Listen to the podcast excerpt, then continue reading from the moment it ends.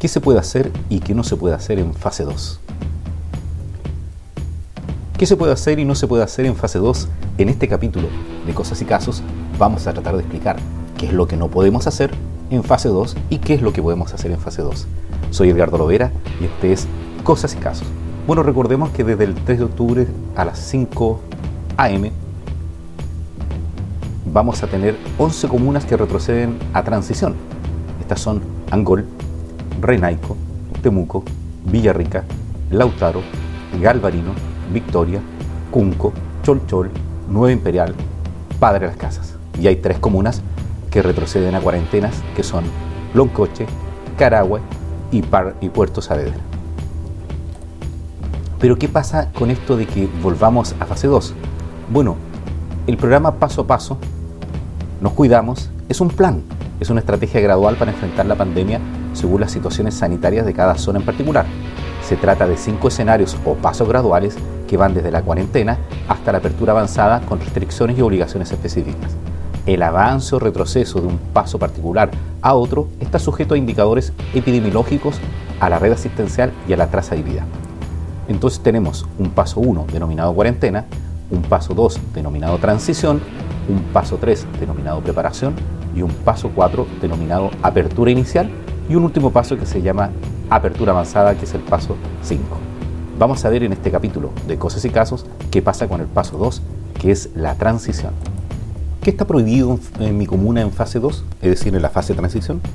El funcionamiento de clubes y centros de día de adultos mayores, el funcionamiento de cines, teatros, pub, discotecas y lugares análogos, la atención de públicos en restaurantes y café, el funcionamiento de gimnasios abiertos al público, la realización de actividad deportiva que requiera salir de la casa durante los días sábados, domingos y festivos, la realización y participación de eventos y reuniones sociales recreativas durante el horario de toque de queda y además durante todo el día los sábados, domingos y festivos.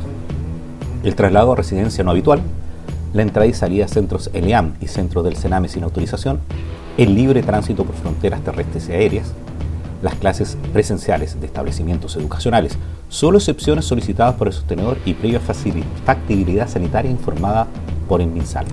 ¿Qué puedo hacer en fase 2? Puedes salir de lunes a viernes, pero no puedes ir a un lugar en cuarentena.